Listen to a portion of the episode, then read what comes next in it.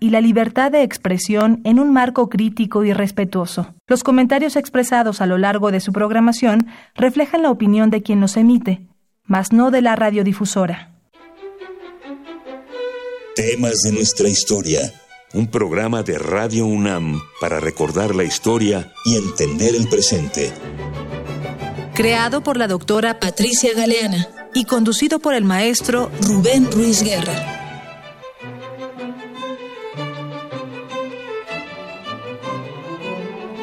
Buenos días, bienvenidas todas, bienvenidos todos a una nueva emisión de Temas de nuestra historia, un espacio que nos da Radio Universidad Nacional Autónoma de México para que aprendamos un poquito de nuestra historia. El día de hoy vamos a platicar acerca de las sucesiones presidenciales en los años 20. ¿Cuáles fueron? ¿Cómo fueron? ¿Qué legislación se aplicó? ¿Qué implicaciones tuvieron? Para platicar al respecto está con nosotros la doctora Georgette Emilia José Valenzuela, quien es investigadora del Instituto de Investigaciones Sociales de la Universidad Nacional Autónoma de México, tiene formación netamente de historiadora, licenciatura, maestría y doctorado, en los cuales obtuvo su mención honorífica. Ella trabaja fundamentalmente temas de los años 20, aunque se ha expandido en algunas cosas. Trabaja temas electorales, ha hecho una compilación de trabajos sobre las leyes electorales en este país a lo largo de su vida independiente. Trabajó en algún momento los ferrocarriles en el periodo porfiriano, en una compilación sumamente interesante y muy importante. También ha trabajado el periodo porfiriano, entonces, y le ha dado también sus acercamientos a la historia de género. Entonces tenemos a una persona que realmente nos da una visión muy amplia de la historia. Bienvenida, Georgette. Muchas gracias, Rubén. No, al contrario, qué bueno que estás con nosotros. Antes de continuar con nuestro programa, les recuerdo que nos interesa muchísimo su retroalimentación. Nos interesa que nos digan qué les gusta, qué no les gusta, que nos pregunten, eso es muy muy importante para nosotros. Y eh, les decía yo también si les gusta el programa pues recomienden recomiéndennos y recomienden la reproducción de los podcasts. Y si no les gusta recomiéndenlo a sus enemigos para que los atormenten ¿no? el número telefónico en cabina es el 55 36 8989 repito teléfono en cabina 5536 8989 Contamos con un Facebook, temas de nuestra historia, Twitter, arroba temas historia, y les comentaba yo que esto se graba para ser subido a la página institucional de Radio UNAM como un podcast. Entonces ahí pueden ustedes regresar a los programas para escuchar algo que no se les pasó, que no pudieron oír, en fin, vale la pena que eh, tengan este, este material. Decía yo, el tema es las sucesiones presidenciales en los años 20 en México. Así es. En los años 20 del siglo XX en México. ¿no? Y tendríamos que recordar, a mí me, me, me interesa mucho que lo señalemos, que los años 20 en, en México es una década realmente muy, muy importante podríamos pensar que cada década nos trae algo y nos aporta algo en la vida política, en la vida social eh, em, eh, de la comunidad mexicana. Eso es cierto pero en particular los años 20 son muy importantes en muchos sentidos. Políticamente se da el paso hacia la institucionalización del gran movimiento social que sí existió, que fue la Revolución Mexicana de 1910. Se da ese paso institucional, se van creando nuevos elementos para conducir la vida pública de este país, pero no solo eso, la sociedad mexicana empieza a mostrar sus diferentes núcleos, sus diferentes grupos que van cobrando una forma también institucionalizada de expresarse socialmente.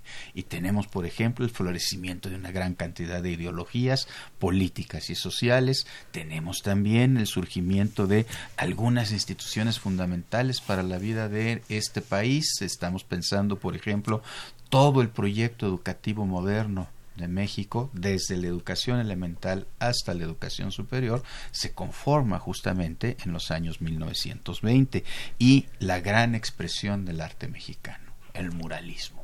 este producto de la confluencia de una enorme cantidad de tendencias que vienen desde lo europeo hasta lo más popular mexicano, eh, con expresiones que hacen que el arte salga de los cuadros de caballete para estar colgados en las casas y en los edificios privados hacia los grandes muros para enseñar la historia, para enseñar lo que es el proyecto social, pero sobre todo para eh, eh, enseñar, para exponer la gran sensibilidad de los mexicanos a los mexicanos y hacia el mundo. Entonces tenemos unos años que son realmente muy, muy interesantes. Vamos a platicar sobre eso con Georgette, pero me decía ella, me interesa que queden claras algunas ideas acerca de lo que viene antes de la década del siglo XX en materia electoral. Entonces, ¿podrías empezar, Georgette? Claro que sí, con mucho gusto. Eh, recordar que eh, la revolución maderista empieza con un lema que es el de sufragio efectivo, no reelección. Que mm, Madero asume la presidencia el 6 de noviembre de 1911 y para finales de ese mes va a estar publicando una nueva ley electoral que es fundamental, eh, es muy importante para la historia de las elecciones y los partidos políticos mexicanos posteriores. ¿Por qué? Porque a través de esa ley se va a otorgar por primera vez el voto directo a los mexicanos. ¿Qué había pasado antes? De la, a partir de la Constitución de 1824 se va a otorgar el voto eh, en una primera, eh, con la legislación electoral de 24, eh, en tres instancias. Había que elegir electores y más electores y demás. Es decir, los mexicanos no tenían el voto directo para elegir a sus representantes. De ahí voy a dar un gran salto hasta 1857, que eh, la Constitución liberal establece eh, la elección indirecta en primer grado. Esa legislación va a estar. ¿Qué quiere decir elección indirecta? En eso voy, espérame. Esa legislación va a estar vigente hasta 1911 precisamente. ¿Qué quiere decir? Es algo parecido, pero de ninguna manera igual a lo que pasa en Estados Unidos y a lo que vamos a ver en Estados Unidos, que este año ya, eh, bueno, desde finales del año pasado, está inmerso en su proceso electoral. Quiere decir que los mexicanos, hombres, porque las mujeres no votan, eh, de 18 años si estaban casados, perdón, si no, si eran solteros, de 21 eh, no, es al, revés. Sí, 18 casados y 21 solteros podían votar. Eh, insisto, se habla de un voto universal, pero hay que entender que ese voto universal era solo un voto masculino, ¿no? En, primer lugar. Entonces, los mexicanos varones podían elegir, elegir dependiendo del el número de habitantes en, en su distrito electoral, a un elector que a su vez en una segunda etapa de elecciones van a elegir al candidato triunfador, ya sea, estoy hablando de elecciones federales, ya sea diputados, senadores y presidente de la República. Esto antes de 1911 no era así, no había este eh, partidos políticos, se habla de la existencia del Partido Liberal, del Partido Conservador, de clubes, hasta del Partido Liberal Mexicano en 1906, pero no estaban amparados bajo ninguna legislación.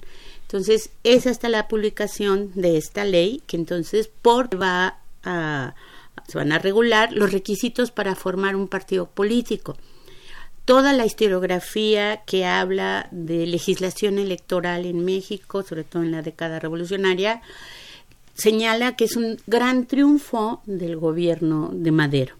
Sin embargo, cabe apuntar y señalar que esa legislación fue elaborada por la última legislatura porfirista. Eso quiere decir entonces que el cumplimiento de la gran demanda de la revolución maderista se hace con una ley porfiriana. Así es. Y que le da justamente el derecho, en ese momento todavía solo a los varones, de votar directamente, que no, que no hubiera un intermediario entre su voto y la definición de la elección. Así es. Bien, es así. Eh, después va a venir, lo digo abuelo de pájaro, eh, va a venir una, a la caída de Madero, en febrero de 13, eh, Huerta publica una nueva ley electoral en la que la mayoría, y sobre todo la historia de bronce, sobre legislación electoral, se comía esa ley, porque era de Victoriano Huerta, ¿no? En años recientes eso ha dejado de ser así. Eh, y lo más sobresaliente de esa ley es que le da una gran participación en el proceso electoral a los partidos políticos.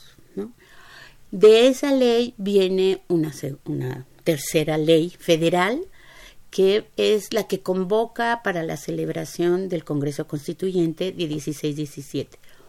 Otra ley electoral federal en 17 y la última, para nuestro caso, es la de 1918 que va a estar vigente hasta 1946. Eh, yo planteo que tanto la ley de 1957 como la de 1918 son las leyes electorales que han estado vigentes mucho más tiempo en la historia electoral del país y que eh, se debió a que eh, no se cambió la ley hasta que se logró una recentralización política para que las elecciones estuvieran eh, en manos del Ejecutivo Federal. ¿no? Entonces, por eso tienen esa larga duración. La ley de 1918, que sigue a la de 1911, eh, establece que para formar un partido político solo se requerían 100 ciudadanos es decir, hombres, ¿no? Que tuvieran eh, eh, un programa de gobierno, una plataforma electoral, que estuvieran registrados ante un notario, que editaran un periódico antes de celebrarse las elecciones. Insisto en lo de federales porque a nivel local otras eran las condiciones. y eh, establecen que no deben llevar en su nombre ninguna connotación religiosa, ¿no? Eh, y eh, también establece que puede haber candidaturas independientes. O sea, lo que vimos en la elección de 1918 o cuando se modificó, perdón, de 2018, cuando se modificó la elección para que la legislación para que hubiera candidatos independientes no es algo novedoso estuvo vigente de 18 a 46. Eh, y para formar, para lanzarse como candidato independiente, solo se necesitaban las firmas de 50 ciudadanos. Entonces, eso nos lleva a que justo en los años 20 se hable de un multipartidismo o de la existencia, según Jean Miller, este, de para 1928 mil partidos. Bien, entonces estamos hablando de que en la década del 10, a la vez que se ha estado dando la lucha revolucionaria, que unos mexicanos están matándose con otros, que se están conformando grandes grupos y núcleos eh, eh, sociales modernos, vamos a decirlo así, se va avanzando a pasos agigantados en una legislación electoral. Primero, voto directo. Segundo, organización de partidos políticos. Y tercero, de alguna manera la centralización, la federalización, vamos a decirlo así, de algunos procesos electorales, los que abarcan el ámbito nacional. Estaríamos en lo correcto. Así es. Bien. Gracias, Georgette. Hasta aquí vamos bien, pero ha llegado el momento de nuestro primer interludio. Como, no, como yo no conozco música que tenga que ver con las elecciones, entonces vamos a escuchar algo un poco más vernáculo. Vamos a escuchar en primer lugar La Casita de Felipe, eh, con Felipe Liera y la Orquesta Filarmónica de la Ciudad de México.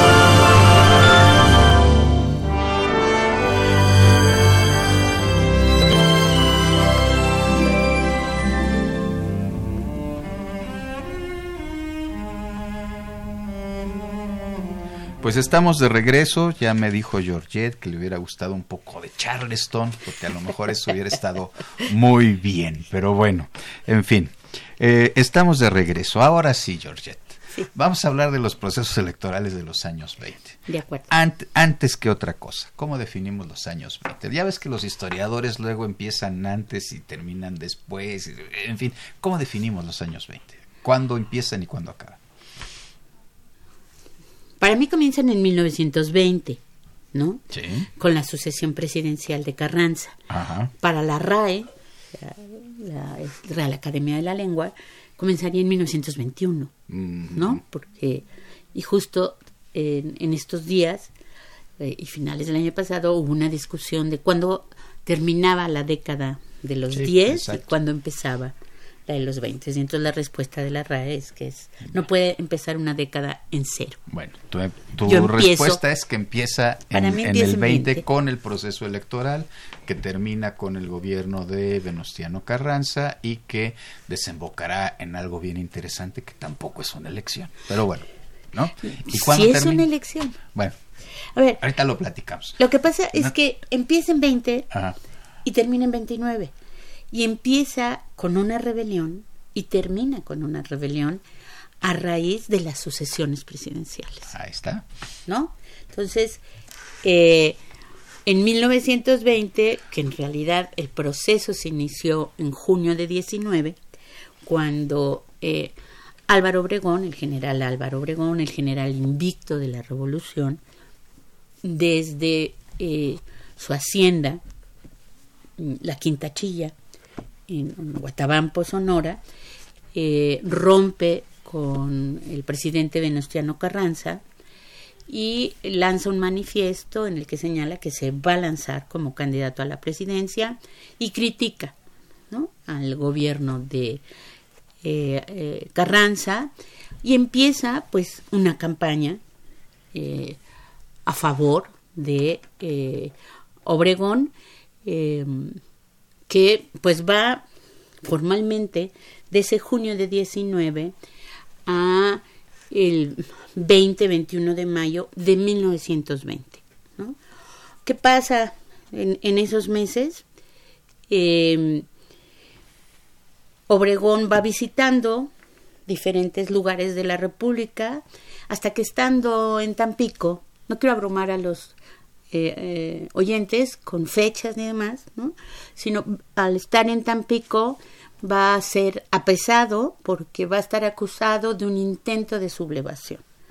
Entonces es traído a la Ciudad de México eh, para ser juzgado junto con sus cómplices y sin embargo sí se presenta, se presenta como la primera audiencia, pero después de eso eh, va a llevar a cabo una fuga espectacular, ¿no? Eh, él, con la ayuda de otros eh, revolucionarios del momento, Miguel Alessio Robles y generales, este, obregonistas y demás, va a huir de la Ciudad de México disfrazado de ferrocarrilero, de garrotero. Él lo van siguiendo, él va en un carro, en un coche en el bosque de Chapultepec y ahí se hace como el cambio para el disfraz y salta del coche vestido de ferrocarrilero, llega a la estación de Buenavista, es ayudado, ayudado por un ferrocarrilero llamado Margarito Ramírez. Eh, Obregón logra llegar a Guerrero y este personaje eh, Margarito Ramírez después va a ser recompensado como gobernador de Jalisco. ¿no? Entonces, esa es una parte. La otra parte es eh, la respuesta de Venustiano Carranza. Primero, eh, él trata de dividir a lo que posteriormente se le va a conocer como el Triángulo Sonorense, que es Obregón, de la Huerta y Calles, y Plutarco Elias Calles, Adolfo de la Huerta y Álvaro Obregón. Eh, al gobernador de Sonora Calles lo manda a llamar para ser secretario, o lo invita, para ser secretario de Industria, Comercio y Trabajo. Entonces, Calle se viene y aquí es donde empiezan sus primeros contactos nacionales para Calles. De la Huerta eh, va a ser electo gobernador de Sonora y mientras Obregón anda en su en su gil. antes de lanzarse, eh, diría eh, Álvaro Matute, que es Macbeth desde Guatabampo. ¿no? Está moviendo ahí, tiene un artículo muy bonito, este, está moviendo ahí todos los hilos dentro y fuera del país, ¿no? Para conseguir todos los apoyos este, para su campaña. Eh, entonces, bueno, se viene calles acá y Carranza además inicia una embestida contra el gobierno de, de la Huerta. Eh, lo más importante es que eh, emite un decreto diciendo que los aguas del, las aguas del son federales y no son del Estado, lo cual, a lo cual se opone la legislatura, se opone el gobernador y eh, da órdenes de eh, que se muevan unas tropas para que eh, vayan a Sonora y derroquen a, de la huerta. En 1918 se había formado el, la Confederación Regional de Obreros de México, que eh, era la confederación obrera más importante en ese momento, encabezada por Luis N. Morones, que no es Napoleón Morones. Eh, un trabajo reciente también ha demostrado que él dejó correr que se su segundo nombre era Napoleón. No es cierto, para la época se acostumbraba, y también lo hacen mucho en Estados Unidos hasta la actualidad, que era Luis Napoleón, digo, Luis Morones Negrete, y que entonces el apellido materno nada más se ponía la primera, inicial, ¿no? Entonces por eso es Luis N. Morones. Se forma la CROM y se va a formar el brazo político de la CROM, que es el Partido Laborista Mexicano para 1919, que se forme el laborista, van a firmar un pacto secreto con Obregón. Ese pacto va a ser conocido hasta 1929. En ese momento no se conoce. O sea, los términos de ese pacto. Un pacto entre esta organización y obrera y entre el Partido Laborista Mexicano. Hago otro paréntesis. Siguiendo una tradición anarcosindicalista, o sea, que nos viene desde que aparecen los anarquistas más fuerte, finales del porfiriato, principios del maderismo, los movimientos anarquistas. Eh, otro paréntesis, porque pensé, eh, Ricardo Flores Magón es anarquista cuando ya está en Estados Unidos, no es anarquista antes, ¿sí? Bueno, entonces em, tienen como tradición que las organizaciones obreras no deben participar en política. ¿No? Todas las que tú puedes encontrar en la década y posteriormente. Por eso la CROM organiza el Partido Laborista Mexicano. Y por eso después vamos a ver que la Confederación de Trabajadores de México, formada en 1936, no forma un partido político, sino participa en política a través del PRM y después del PRI hasta la fecha. ¿sí? Nos viene o les viene esa tradición. Entonces, consigue el apoyo de los obreros, que Carranza, pues, no los quería. Ah, eh, justamente te quería preguntar yo esto. Esta diferencia entre dos personajes que son muy importantes, que marcan la última parte de la Revolución Mexicana, ¿no? Eh, Carranza y con Obregón su gran general invicto, como ya lo calificaste. Bueno, muestran una, bueno, rompen ¿Esta ruptura tiene que ver con lo personal o hay una manera de entender la realidad y la política? Tienen que ver con eh, el proyecto o la concepción de futuro de la nación que tenían los dos. Eh, yo ahí convalido, o sea, estoy totalmente de acuerdo con Enrique Krause, que señala que Carranza es un puente entre dos. Se formó en el siglo XIX, se formó en el liberalismo, en el porfiriato, o sea, cuando estalló la revolución, él era senador, ¿no? Eh, y por lo tanto no concibe la participación de las masas en el ejercicio de gobierno. Cosa que sí van a hacer, bueno, el Triángulo Sonorense y, en primer lugar, Álvaro Obregón.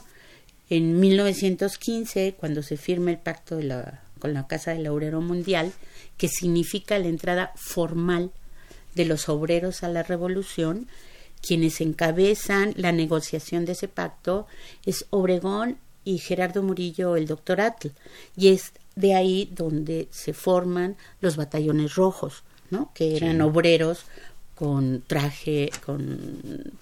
¿Cómo se llaman los trajes de los obreros? Este, overol.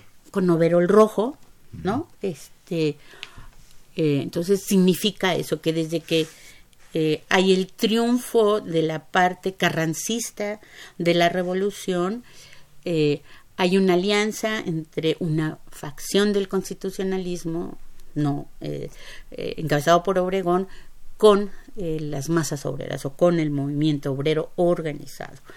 y hasta la fecha este, subsiste, ¿no?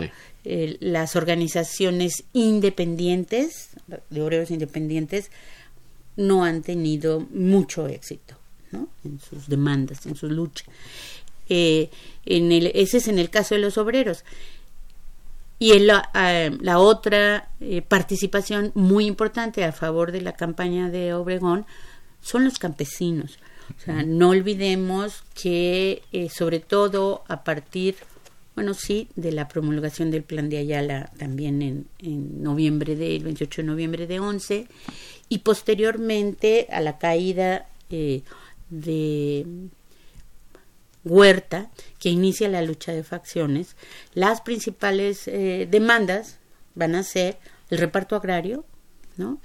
Y eh, una legislación obrera, que va a haber casos a nivel local de gobernadores que van a promulgar Em, legislaciones a favor de los obreros hasta su inclusión en la Constitución de 17, que eh, ahí, bueno, sigue habiendo una discusión si Carranza estaba a favor o no de la inclusión de esas legislaciones, como la ley agraria del 6 de enero de, de 1915, como la legislación obrera y demás, o si pasaba con, con, las leyes de reforma, que primero se ponían en práctica y después ya eran elevadas a rango constitucional.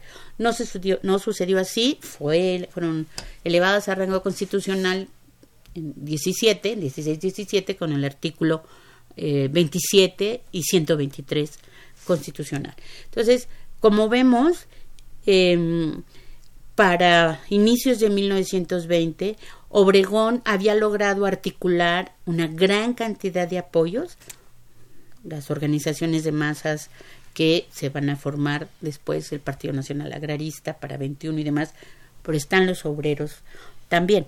Bien, entonces tenemos a un general que ha hecho alianzas en distintos niveles y en particular es muy importante la alianza con obreros y campesinos, que es algo que al parecer Venustiano Carranza no tiene contemplado, no es algo que ve, él vea como parte de su proyecto. No.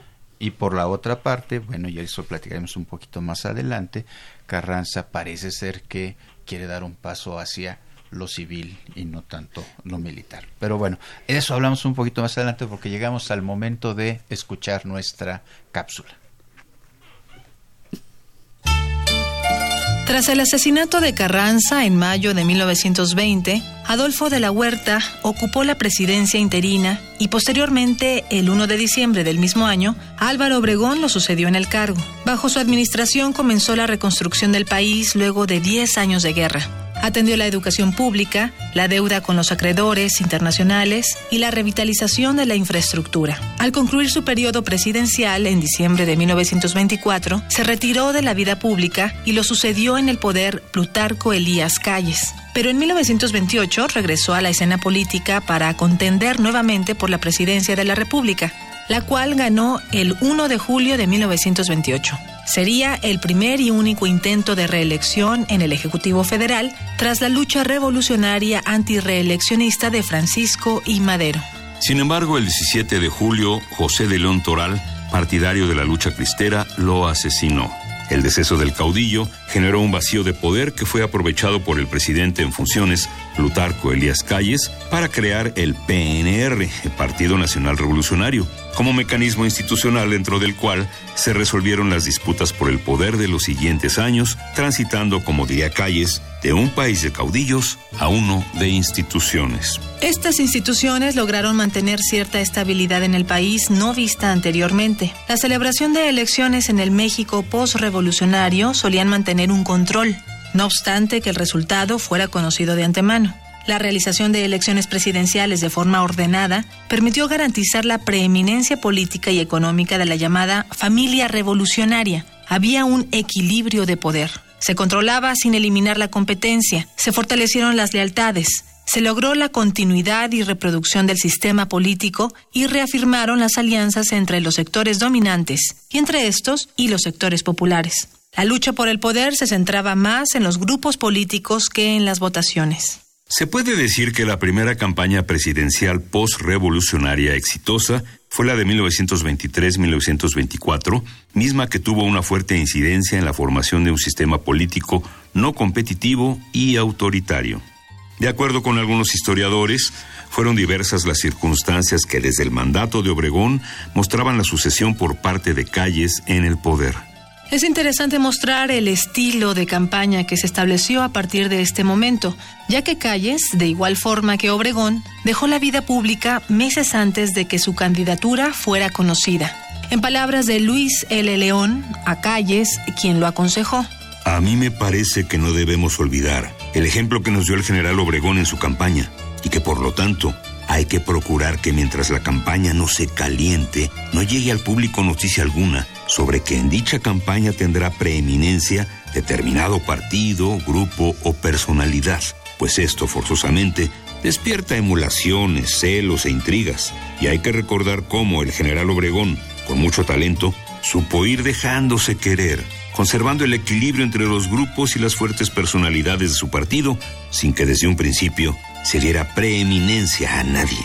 El trabajo de campaña de Calles, así como su planeación con Obregón, aunque no coincidió del todo con el proyecto de este último, muestran la visión del Estado que se buscaba construir y la manera de dividir el poder sin caer en una nueva lucha interna, pero sin ceder los privilegios. Un poco de esto también es visible en el discurso del informe presidencial de Calles el 1 de septiembre de 1928, al final de su gobierno. No necesito recordar cómo estorbaron los caudillos. No de modo deliberado quizás, a las veces, pero sí de manera lógica y natural siempre, la aparición y la formación y el desarrollo de otros prestigios nacionales de fuerza a los que pudiera ocurrir el país en sus crisis internas o exteriores, y cómo imposibilitaron y retrasaron, aun contra la voluntad propia de los caudillos, en ocasiones, pero todo natural y lógico, el desarrollo pacífico evolutivo de México como país institucional, en el que los hombres no fueran, como no debemos ser,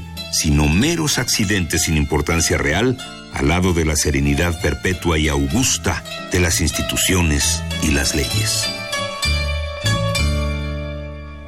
Mil gracias, estamos de regreso platicando con la doctora Georgette José acerca de las elecciones de en los años 20 del siglo XX. Y nos hemos alargado un poquito porque es muy interesante, es muy importante entender esta primera elección, la que tiene que ver con eh, eh, la competencia por la presidencia entre Álvaro Obregón y el candidato de Venustiano Carranza. ¿Que ¿Quién era el candidato de Venustiano Carranza? El ingeniero Ignacio Bonilla. ¿Y él qué cartas tenía para...? Pues la verdad era un desconocido, también era oriundo de Sonora, en ese momento estaba de embajador de México en Estados Unidos eh, y eh, Carranza quiso venderlo como el candidato civilista. Eh, en la época se dijo, se le puso el apodo de que era el flor de té, porque había una canción española de una zagala que había llegado a algún lugar, que nadie sabía de dónde había venido, ni quién era, ni nada, entonces a él le pusieron el mote del flor de té. quiero señalar en términos globales que eh, el factor de poder realmente importante en los años 20 es el ejército. Es el ejército que deja la revolución, es eh, los integrantes que varios de ellos se creen con derecho a aspirar a la presidencia eh, independientemente de que tuvieran los méritos o no. Y por, por lo tanto, esta década va a estar atravesada por varias rebeliones militares a raíz de sucesiones presidenciales. La única rebelión que triunfa es la de Agua Prieta, eh, que eh, estalla que estalla justamente en abril de 1920 eh, en defensa, en principio, del Estado de Sonora. Eh, frente a estos embates del gobierno de Carranza y eh, se elabora un plan en el que no participa Álvaro Obregón. ¿sí? se establece ahí que quien es el comandante de las fuerzas militares va a ser Calles, que había renunciado a la Secretaría de Industria, Comercio y Trabajo y se regresa a Sonora, que una vez triunfante la revolución eh, de la Huerta va a asumir la presidencia interina este, del país. Eh, estalla el 23 de abril de 1920, Carranza organiza la huida del país, quiere emular lo que hizo en 1914, cuando estalla el gobierno constitucionalista en Veracruz, pero no lo logra. Y el resultado es que es asesinado en, eh, como me había dicho, entre el 20 y el 21 de mayo de 1920. Eh, nada más señalo que hasta la fecha hay discusión entre los historiadores partidistas o no de Carranza que señalan que eh, Carranza no fue asesinado, sino que él se suicidó. Lo dejo a la consideración de los oyentes. El hecho es que murió una noche en la Sierra de Puebla. La Sierra de Tlaxcalantón. Y ahí recomiendo leer el rey, el rey Viejo de Fernando Benítez, la novela, ¿no? Entonces, bueno, eh, se dice que de la Huerta es el mejor presidente que ha tenido México porque solo duró seis meses, ¿no? En el cargo. Eh, ¿Cuáles fueron sus logros? Sus logros es fundamentalmente que logra la rendición de eh, Pancho Villa a través del Tratado de Sabina, eh, en el que, eh, o a través del cual se le da a Villa em, la hacienda de Canutillo y se le permite conservar a 100 de sus dorados, este, a la élite del ejército villista, se le permite conservarlo y en la hacienda de Canustillo va a establecer una colonia, que se conoce como una colonia militar, como tres días a la semana cultivan el campo y dos días reciben instrucción militar, ¿no? Ahí, ahí se encuentra Villa hasta su asesinato en julio de 1923. También eh, motivado por la sucesión presidencial de Obregón. La sucesión presidencial de Obregón va a dividir otra vez a los revolucionarios triunfantes porque se habla de que Obregón eh, quiere imponer a calles. A ver, espérame, espérame, antes de llegar ahí. Bueno, pues... sí, sí, antes de llegar ahí, tratemos de cerrar la de 20. Me queda la duda, ¿hubo elección después de, claro de, la, hubo elección. de la, del, de la muerte? Sí. ¿Sí? las elecciones se llevan a cabo en septiembre de 1920. ¿Tuvo contrincantes? Sí, el ingeniero Adolfo Robles Domínguez, ah, este, más simbólica que real, ¿no? Eh, ¿Qué es lo importante del triunfo de Obregón? Que es el arribo de una nueva generación al poder, que es el llamado Grupo Sonora, que va a tener el control político del país hasta 1900, podemos decir 35-36. ¿no? O sea, ya instalados en el gobierno de Lázaro Cárdenas. Entonces, lo que vamos a ver en estos 15 años es cómo se va desgranando la mazorca del grupo Sonora y cómo sus eh, principales integrantes mueren asesinados o mueren en batalla o tienen que ser eh, exiliados o se van del país. ¿no? Entonces, para cuando em, Cárdenas llega a la presidencia, pues ya el grupo militar ya está bastante eh, desmembrado o débil. Entonces, eh, en, en, el proceso de los años 20, que sí es un proceso de reconstrucción y de recentralización política.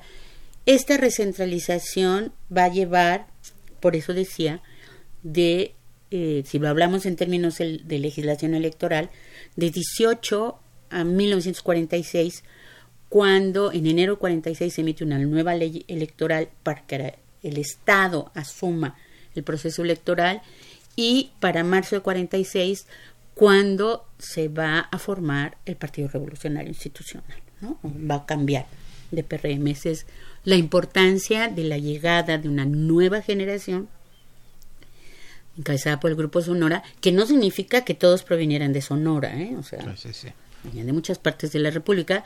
Este, entonces, tienen un nuevo proyecto de país y una nueva relación con las masas, aunque la relación va a ser de subordinación de las organizaciones de, masas al grupo en el poder en turno.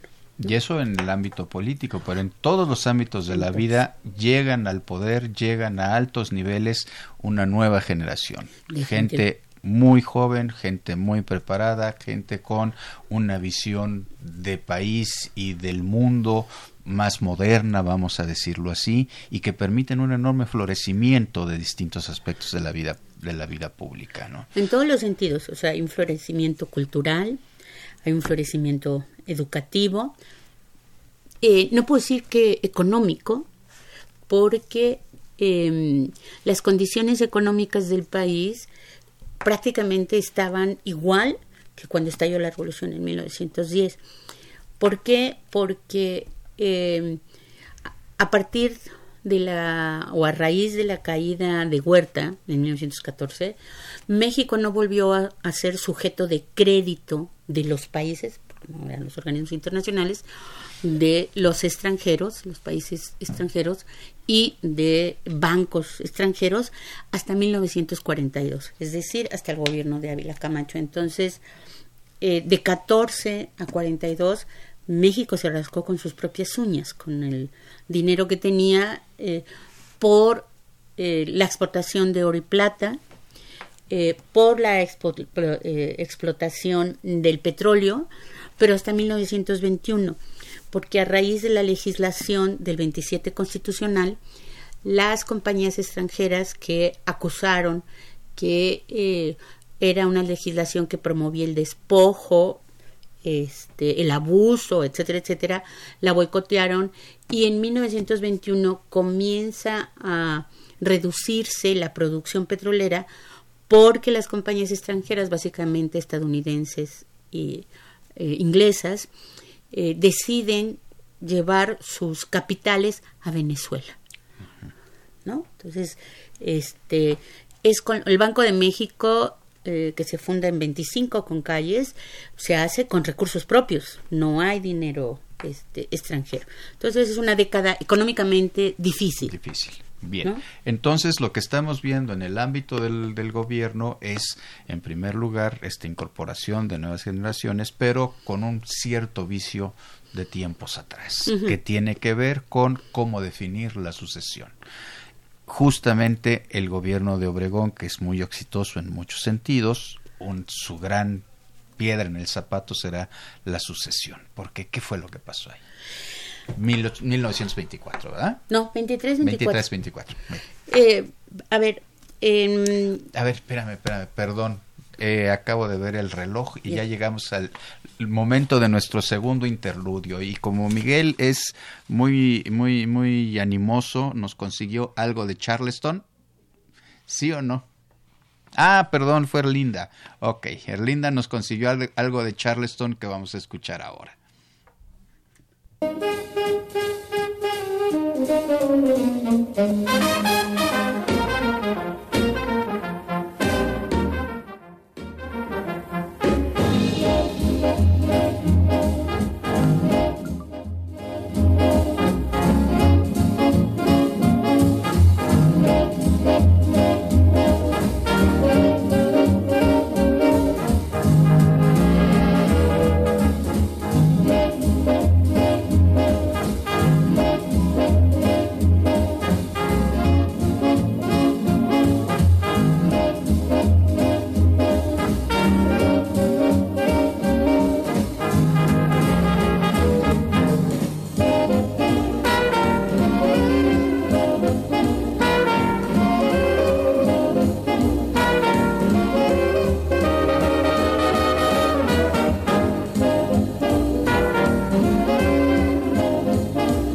Estamos de regreso para nuestra última etapa del programa. Ya estamos aquí en una tremenda discusión de si fue Charleston o fue Boogie. En fin, estuvo alegre el, movimiento para poder entrar a la última etapa de nuestro programa. Entonces, Georgette, estábamos con que eh, en 1923-24 está este proceso de sucesión. Voy a hacer una síntesis muy apretada. Sí. Este, la sucesión presidencial inicia en septiembre de 23, inicia desde antes, pero bueno, este, la rebelión de Agua Prieta, perdón, de, eh, del aguartista, que se conoce como la rebelión del aguartista, eh, está ahí el 7 de diciembre de 23 y termina en marzo de 24. Eh, es en contra, se dice, de la imposición del candidato Plutarco Las Calles. Yo señalo que no es una imposición, sino que tenemos que es la primera campaña presidencial oficial exitosa, ¿no? Es decir, que tiene el apoyo del Estado, el apoyo del gobierno en turno para llevar a cabo su campaña. Y es éxito. Las siguientes y aún la, la, de, la de Agua Prieta, la de anterior en 20, es que estallan antes de que se lleven a cabo las elecciones, ¿no? que son en julio, eh, y antes de que puedan demostrar que hubo fraude, imposición, etcétera, etcétera. Entonces, esta rebelión se le conoce como la rebelión sin cabeza, porque la de, de la Huerta, 23-24, porque todos querían ser este dirigentes de la rebelión y terminar siendo presidentes de la República. Nadie le, hacía caso a Adolfo de la Huerta, eh, que había sido secretario, bueno, presidente interino y secretario de Hacienda del gobierno de Obregón, y tiene que huir a Estados Unidos. Después, eh, Calles asume la presidencia. También recordemos que los periodos presidenciales eran de cuatro años, ¿sí? Eh, entonces, el de Obregón fue 2024, el de eh, calle será 24-28 y en este gobierno, en 1926, se van a presentar propuestas en Cámara de eh, Diputados que van a ser aprobadas en Cámara de Senadores para dos asuntos muy, muy importantes. Reformar los artículos constitucionales pertinentes para permitir la reelección no inmediata, ¿no? y ampliar el periodo presidencial a seis años. Las dos son aprobadas. Evidentemente, eh, esas reformas a los artículos 82-83 constitucionales tenían un, eh, un retrato hablado que era permitir el regreso de Álvaro Obregón. Eh, inicia un movimiento antireeleccionista importante en el que van a participar aparte del movimiento eh, antireeleccionista, dos obregonistas connotados, más uno que otro, eh, Francisco R. Serrano, el general, y el general Arnulfo R. Gómez. Ambos van a ser muertos en 1927, eh, uno en Huitzilac y otro en Veracruz. Entonces, Obregón va a llegar a la elección presidencial de 28 como candidato único. ¿no? Entonces, evidentemente gana eh, y en la celebración de ese triunfo en una comida que se llevó con la Diputación oaxaqueña en eh, La Bombilla, donde ahora está el monumento Obregón en San Ángel, un pintor o un dibujante se le acerca para hacer un retrato de él, un dibujo lo permite, y lo asesina, José de León Toral. cabe apuntar que eh, Obregón es asesinado siendo candidato triunfador, no presidente electo o presidente triunfador, nada, porque el triunfo lo reconoció la Cámara de Diputados, el Congreso, hasta septiembre de 28. ¿sí? Efectivamente, el primero de septiembre de 1928, el último informe de Plutarquio Leas Calles en la presidencia, señala que, bueno, pues es muy lamentable que haya muerto el caudillo Álvaro Obregón, pero eh, eso le va a posibilitar a México pasar a ser un país de caudillos a un país de instituciones, ¿no? Y anuncia la formación de un partido político eh, que aglutine a todas las fuerzas revolucionarias y en donde se diriman las disputas por la sucesión presidencial o las sucesiones gubernamentales eh, de gobierno locales. ¿no? Ese es el antecedente del, del PNR. Em, Calles va a negociar con los militares quién va a ser el presidente eh, interino que asuma la presidencia a falta de Obregón. Y entonces se va a conseguir que sea el licenciado Emilio Portes Gil, eh, que asume la presidencia el primero de eh, septiembre, perdón, el primero de diciembre de 1928. Eh, esta etapa de la historia de México, del primero de diciembre de 28 hasta junio de 35 o abril de 36, se conoce como el maximato. A ver, yo creo que aquí hacemos una pausa, Georgette, y te vamos a comprometer para otro programa, ah, porque porque no hemos acabado los 20 y ya se nos está acabando el tiempo. Cronos es verdaderamente implacable. implacable, ¿no? Pero entonces tendríamos que señalar con toda claridad. Hay una legislación electoral ya moderna, hay el surgimiento ya de digamos, corrientes importantes que están hablando, que están planteando la necesidad de una sucesión presidencial pacífica por medio de elecciones. Sin embargo, la violencia está presente todavía y también hay que señalar que el ejército sigue estando como un factor definitorio del poder. A final de cuentas, esos levantamientos militares que no son exitosos de los años 20, ¿no? Estamos pensando Adolfo de la Huerta, estamos pensando la rebelión escobarista ya hacia el final. En 29, estamos hablando de eh, eh, Gómez y Serrano, en fin.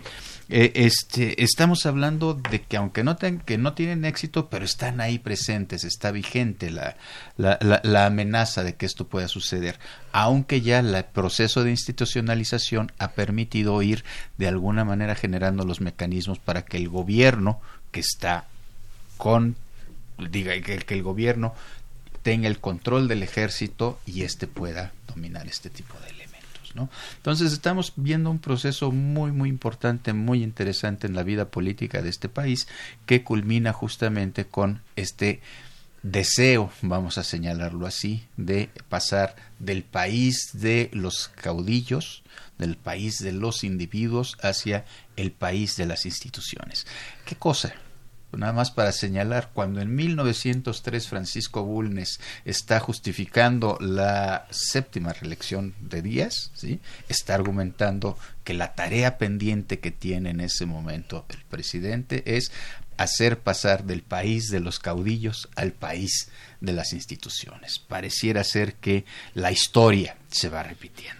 Tenemos algunos comentarios, algunas preguntas de nuestros, eh, de nuestros escuchas. Y em, Jorge Sánchez de la Benito Juárez nos pregunta, en la década de los años 20 las mujeres no podían votar, pero ¿todos los hombres podían ejercer el sufragio o solo eran los de clase media alta?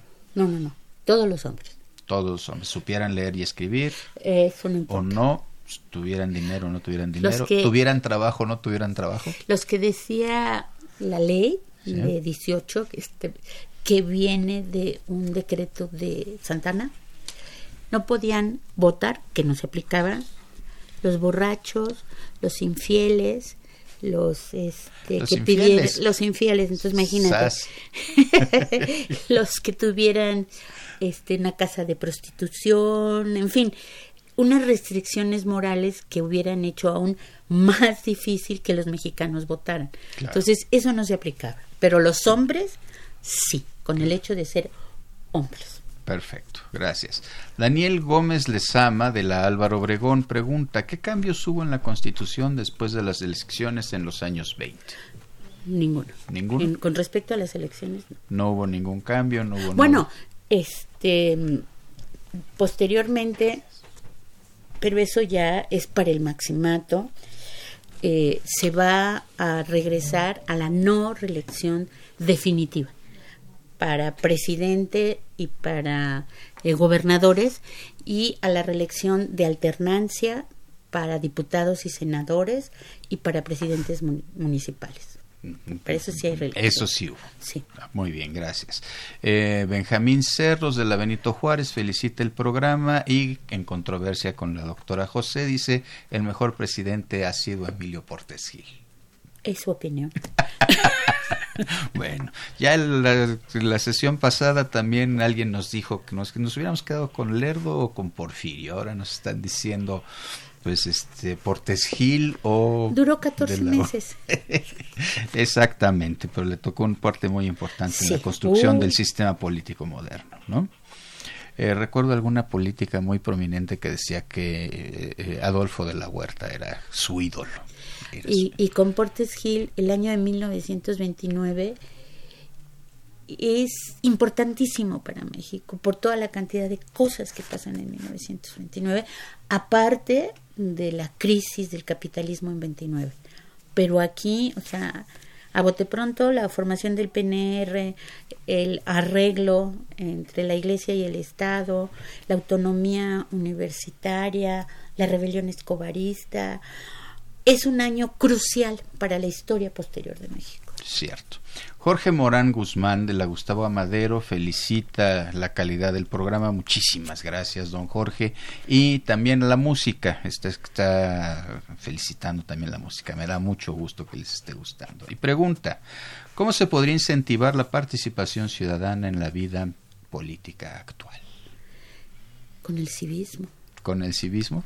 desde el primero de primaria. Regresar con nuestras clases de, de Ah, educación cívica Pues eh, para convertirnos en ciudadanos para en convertirnos lugar. en ciudadanos. Esa es una tarea realmente muy importante. Tenemos que trabajar también el tema de la ciudadanización. Ya un programa con la doctora Patricia Escandón hablamos sobre eso. Renato González en un tema que estaba hablando de arte, de repente planteó la necesidad de estudiar esto. Nos vuelve a surgir la idea esto de cómo hacemos para construir ciudadanía. Ese es un tema muy importante. Vamos a ver cómo lo trabajamos. Y Félix Jorge Olivera de la Gustavo Amadera, solo- Madero saluda a la doctora José, que pues parece ser que es su prima hermana, y dice que nunca se pierde los temas de nuestra historia. Muchas muchísimas gracias. muchísimas gracias, Georgette. Eh, muchísimas gracias a nuestros escuchas. Temas de nuestra historia es un, proble- eh, es un programa ideado por la doctora Patricia Galeana, que nos, con- nos coordina desde su eh, encargo diplomático allá en Colombia. Es conducido por el maestro Rubén Ruiz Guerra. Elsa Aguilar está en la difusión, Erlinda Franco en la producción, Miguel Alvarado en la cápsula y la producción musical, María Sandoval y Juan Stack son las voces de la cápsula, Lucero Rocha en los teléfonos, Socorro Montes es nuestra operadora. Y un agradecimiento muy muy especial a la Federación Mexicana de Universitarias Asociación Civil. Nos oímos dentro de ocho días. Temas de nuestra historia Un programa de Radio UNAM para recordar la historia y entender el presente. Creado por la doctora Patricia Galeana, y conducido por el maestro Rubén Ruiz Guerra.